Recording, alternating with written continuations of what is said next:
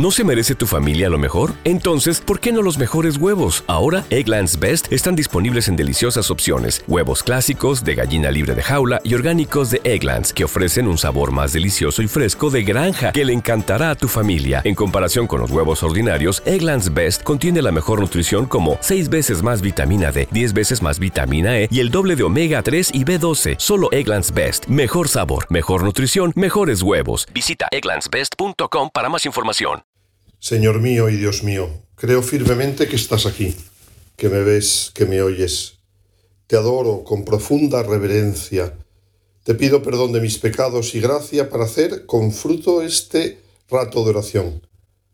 Madre mía Inmaculada, San José, mi Padre y Señor, Ángel de mi guarda, interceded por mí. Ha comenzado el verano. Va haciendo calorcito. Hoy los colegios dan sus últimas clases y se cierran hasta septiembre las puertas de los colegios. Hoy escuchamos en el Evangelio una de esas frases de Jesús que dan en el clavo y se quedan clavadas en el corazón y en la memoria.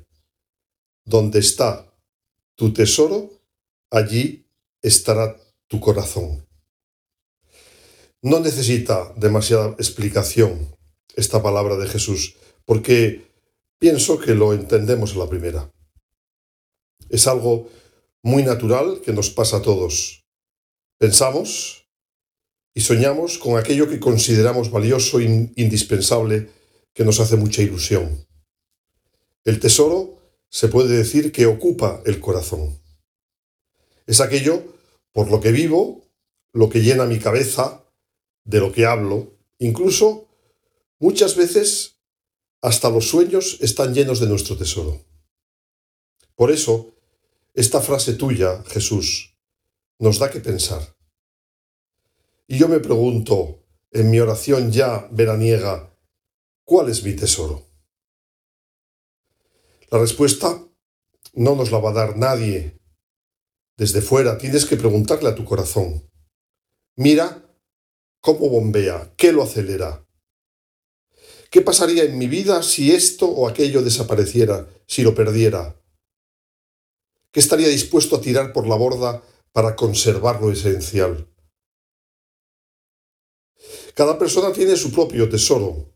Es distinto el tesoro tuyo del que está sentado a tu lado. No hay dos tesoros iguales, aunque algunos serán parecidos, pero no iguales. Mi tesoro, el mío, no es igual que el tesoro de otro compañero ignoto de estos de los diez minutos. El tesoro no está compuesto por una única realidad, una única joya. Tiene en su interior muchos rubíes, esmeraldas. Sin duda, algunas tienen más valor y otras serán más sencillas, pero también forman parte del tesoro. Lo interesante entonces es saber cuáles son las más grandes. ¿Cuáles son las cosas que me dan más seguridad para hoy y para el futuro. Ahora que se acerca la JMJ, queda un mes y unos días, os contaré una cosa que me sucedió en la JMJ de París en 1997. Los organizadores esperaban medio millón de personas, pero allí nos presentamos el doble. No tuvieron suficiente fe, se quedaron cortos. Aún recuerdo lo que nos costó entrar en aquel parque. No había sitio para tanta gente. Nos dieron un pack de comida, ¿cómo diría? Eh, escaso, escasísimo. Recuerdo que el centro del el núcleo central de la cena de aquella vigilia era un trozo, una pata de pollo incomible. Aquello era incomible. Yo la verdad es que fui muy poco previsor, y eso que había ido ya a más jornadas mundiales de la juventud, y no llevaba nada en la mochila, no llevaba ni siquiera agua. Me acuerdo que ya a eso de las 10 de la noche, 11 de la noche, cuando, o 12 de la noche, cuando ya había que empezar a buscar sitio para dormir y a ver qué hacemos, yo tenía un hambre, madre mía, qué hambre. Me salvó la generosidad de dos hermanos gemelos de mi grupo que llevaron una gran petaca con pacharán. Aquel pacharán me supo a gloria. Bueno, al día siguiente fue la misa con el Papa Juan Pablo II, fue toda una maravilla, fue, aquello acabó, y bueno, eran las dos y había que volver pues al autobús. Y tuvimos que, como siempre sucede en estos casos, eh, dar una gran caminata hasta el autobús. Era una fila de gente, una muchedumbre de gente que iba contenta pero agotada. Y esa vuelta es siempre un poco agónica. No has dormido, hace calor, lo has pasado fenomenal, eh, te has emocionado, pero el entusiasmo va dejando paso al agotamiento. Y yo solo tenía en esas circunstancias un pensamiento. Quiero comer un tazón de leche con conflex. Hubiera dado todo por ese tazón de leche con conflex. Era algo absurdo. Porque fíjate, mucho mejor un bocata de jamón y un vaso de vino. Pues no. Lo que más deseaba yo en el mundo, por las calles de París, volviendo hacia el autobús, era un tazón de leche fría con conflex. La verdad es que no sé por qué. Luego, he pensado que a veces en mi vida, y quizás te pase a ti también en la tuya, espero no ser un, un pájaro raro, mis tesoros a veces se han parecido a ese tazón. He puesto mucha ilusión o como mucha esperanza en algo que hoy, pasado el tiempo, me parece absurdo, pero que a lo mejor en aquel momento era la esencia de la felicidad. Lo de mi tazón de leche con conflex fue algo así como el relato bíblico de Jacob y Esaú en finales del siglo XX. ¿Os acordáis? ¿Te acuerdas? Los dos hermanos eran muy distintos. Desde luego Esaú era más bruto, era un cazador. Y un día, cuando Jacob estaba preparando un buen cocido de lentejas, vuelve Esaú de unos días de caza. Tenía un hambre pantagruélica. Y entonces Jacob le tienta. Lentejas a cambio de derechos.